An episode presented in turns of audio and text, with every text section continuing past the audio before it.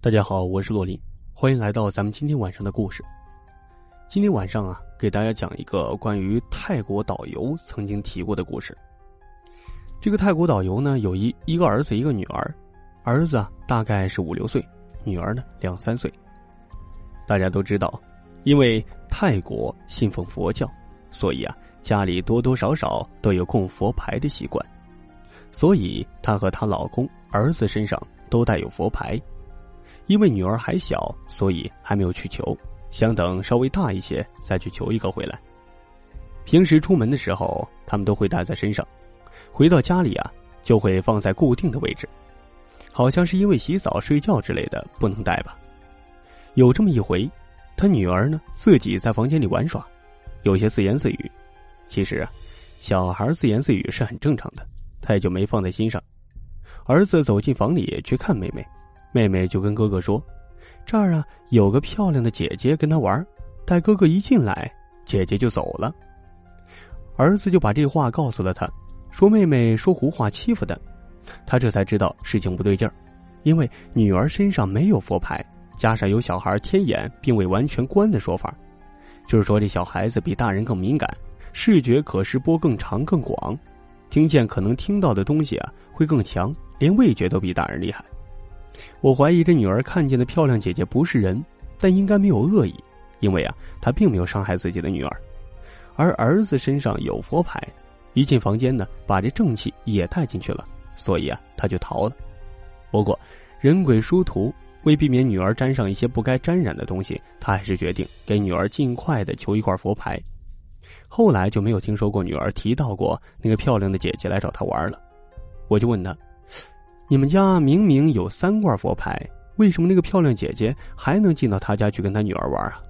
他就解释说，其实他们求来的佛牌只是佛分身的一小部分，九牛一毛，是用来保佑自己用的，所以对其他人并没有影响。那房间呢也没有任何佛牌在，所以进来是不成问题的。后来我又追问，这泰国的佛牌都是泰国人请来的，那我们中国请的佛牌有用吗？咱们以前的节目当中有提到过，关于泰国的佛牌在中国进行贩卖，很多明星娱乐圈啊都请过佛牌或者都养过鬼婴，但是泰国的佛牌一般邪性会比较大，所以一般请了的呢，大都是没有善终的。为什么说是请呢？是因为啊，佛呢出自于印度一带，包括中国的佛也是，《西游记》里取西经的天竺啊，就是在梵语的佛名。太长太杂，进到汉了之后呢，被汉化了，所以啊，大部分人都只知道叫如来佛。其实还有很多佛压根儿就不是如来，也就这样被统称化了。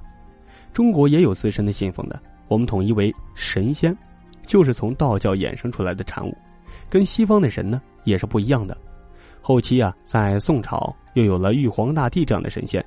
结合了本土的观音、天竺的如来等等等等，才有了《西游记》这样一部集各路神仙于一体的书。在这儿谈不谈？咱们谈一谈宗教吧。其实啊除了佛教之外，中国的本土教叫道教，当然还有这个国外的天主教都有的，包括伊斯兰教。宗教信仰自由，只要不违背社会的和谐，那这个宗教都是值得被尊重的。我们国家的神不带。过来呀！泰国请佛牌的行为，我一直想不明白的，就是你非得为什么去泰国请个佛牌呢？我们自己有本土教啊。导游又跟我说啊，其实也是没什么忌讳的，都是往外边请来的佛，只要不要随手乱丢或者随便乱请乱佩戴就可以了。因为在泰国的如来也是如来，中国的如来啊也是如来，都是印度里如来的分身而已。但是不能乱带也是有原因的，像你啊。比如说带了个水神共工，就不能再带火神祝融了，这是一个道理。古印度一带啊，很多佛都是从人修成佛的，所以里边其实有千丝万缕的各种人际关系。请佛牌的时候一定要了解清楚，别随便乱请。他说，曾经有个游客请了一堆的佛牌回家，后来抱怨没用，而且晚上的时候客厅啊常常有打斗声。了解了才知道，他请回去的是一对冤家。所以晚上听到声音很正常，游客就说：“那随便丢了一个不就可以了吗？”这导游说：“不行啊，请来容易送走难呢。那些都是佛，你不能不敬。”于是让他恭恭敬敬的把其中一个佛牌请回泰国的寺庙来。然后等他下一个有缘人，这才是最好的处理方法。佛牌的名气特别大，有些大陆的人呢，或者说有些我们内地的人啊，就特别喜欢迷信这个佛牌。但是自己不到泰国就托人购买佛牌，其实也不是不行，但是一定得信得过。泰国街边啊，都一堆佛牌，但是是没有开过光的，也是没用的，买了也就白买。所以啊，在这要注意了。虽然我们不讲究这些神啊、鬼啊、灵异什么之类的，但是我们不提倡怀着一种尊重或者说敬畏的心态吧。在每个地方，每个人都有自己的信仰。当然，我信人民币，有些人也跟我一样的想法。所以啊，我们应该尊重每个人的信仰，因为每个人都是一个独立的个体。当然，泰国佛牌呢，有很多人请回来之后啊，大多是没有什么太好的结果的。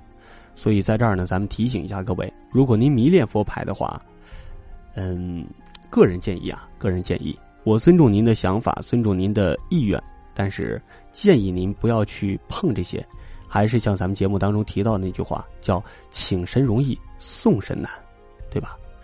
不劳而获哪有那么好的事儿啊？这个路啊，得一步一步走出来，幸福是需要双手奋斗出来的，对吧？